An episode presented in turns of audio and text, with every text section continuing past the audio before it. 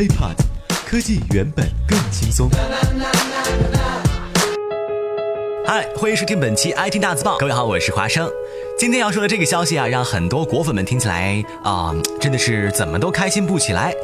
一向呢横扫世界各地的苹果公司，这两天啊发布了自己的2016第二季度财报。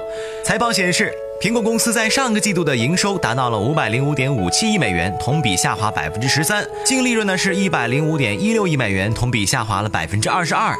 市场和分析师们最关注的 iPhone 营收方面啊，第二季度呢是三百二十八点五七亿美元，同比去年下滑百分之十八，环比上个季度啊则是下滑了百分之三十六。要知道啊，咱们今天专门说这个事儿，是因为啊苹果公司。这回可是自2003年以来首次出现了营收同比下滑的季度业绩，而且呢，也是 iPhone 的销量呢首次同比出现了下滑。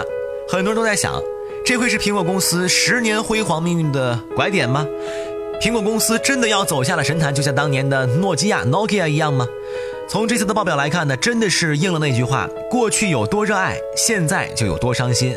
苹果报表成这样啊，iPhone 可谓是功不可没。苹果公司啊，最让大家引以为傲的 iPhone，从2007年诞生以来，始终保持着每个季度啊同比都在增长的态势。但是现在首次出现了同比下降，而且下降趋势啊还不算小。真不知道啊，库克老兄这两天晚上不知道怎么睡得着啊。另外，除了 iPhone 呢，苹果公司的 Mac 电脑啊、iPad 平板电脑啊等销量也都出现了，怎么说呢？不同程度的下滑。啊，当然了，你要说苹果公司这个季度的财务真的是全盘崩溃啊，没有一点能值得看的地方吗？倒也不是。比方说呢，在这个软件服务方面，苹果公司呢共收入了五十九点九一亿美元，同比增长了百分之二十。其他的产品营收达到了二十一点八九亿美元，同比增长了百分之三十，还是多多少少给苹果保留了点颜面。但是这些增长率啊，环比上个季度呢，也都在下降。这到底是个什么情况啊？曾经叱咤风云的一代天王苹果公司，怎么落到了这个田地呢？其实，对于专业人士来说，从苹果的财务报表当中可以分析一下苹果到底是如何一步步成为现在这个状况的。首先呢，是从 iPhone 开始大屏化以来啊，虽然 iPhone 六以及 iPhone 六 Plus 刺激了用户的购买热情，也创下了销量的新高，这个咱得承认。不过，这也为后续增长带来了困难。呃，虽然投资商们只会关注苹果公司呢是否能够呃有这个增长性。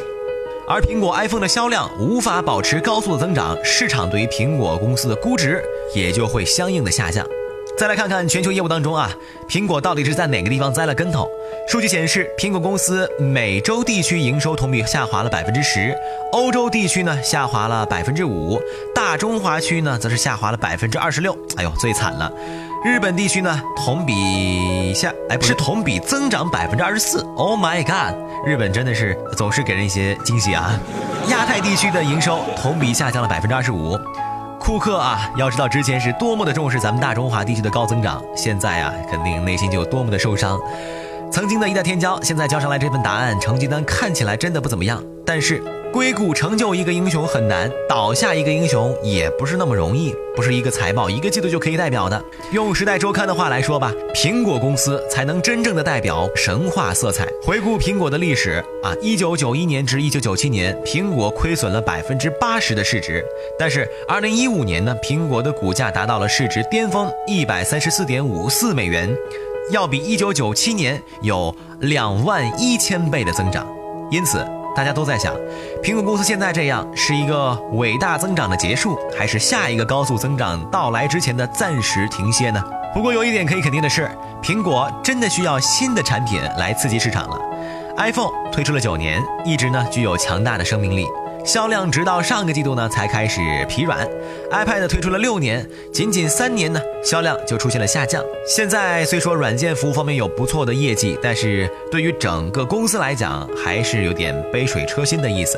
所以不少人在猜测，如果苹果的这个无人驾驶汽车能够在成功的续上命的话呢，或许苹果的神话还可以继续的保持延续下去。但是这个时间窗口。实在是太长了，而且由于产品的价位过高，肯定啊不会像之前的 iPhone 啊和 iPad 那样带来极高的关注度、销售量，还有最关键的利润。不过有一点我们必须要明白，呃，财务报表的数据下降，这可不意味着苹果开始赔钱了。呃，要知道，在二零一五年硅谷一百五十家市值最高的上市科技公司当中，苹果一家公司的利润就占了一百五十家公司整利润的百分之四十。也就是说，苹果公司毫无疑问仍然是世界上盈利最高的上市公司，只是因为投资方更看重的是科技公司嘛，对吧？你要有成长性和毛利润，因此，华尔街此刻对于苹果不满意也都是在所难免。而且啊，仅在这个硬件制造上，苹果呢就持有两千亿美元的现金。现金是什么概念？而 iPhone 呢又占据了整个智能手机市场的百分之九十的利润，只做专一高利润的产品。哎，这等等的这些呢元素都让苹果的江湖地位目前难以撼动。不过咱们最后的话再说回来。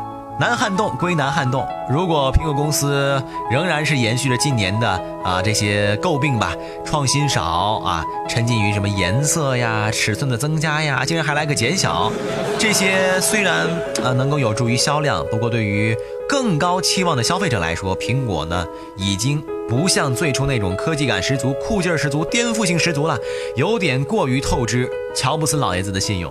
长期下来，这一种事情才是最致命的，所以，怎么讲？从某种程度上，也更加促使了我们继续关注今年九月份苹果的新品 iPhone 发布会。OK，以上呢就是本期 IT 大字报的全部内容了。欢迎大家关注我的喜马拉雅账号。如果想和华生取得更多交流的话呢，当当当当，各种交流哈，呃，都可以添加我的微信 T R U E H A M。我们下期再见，拜拜。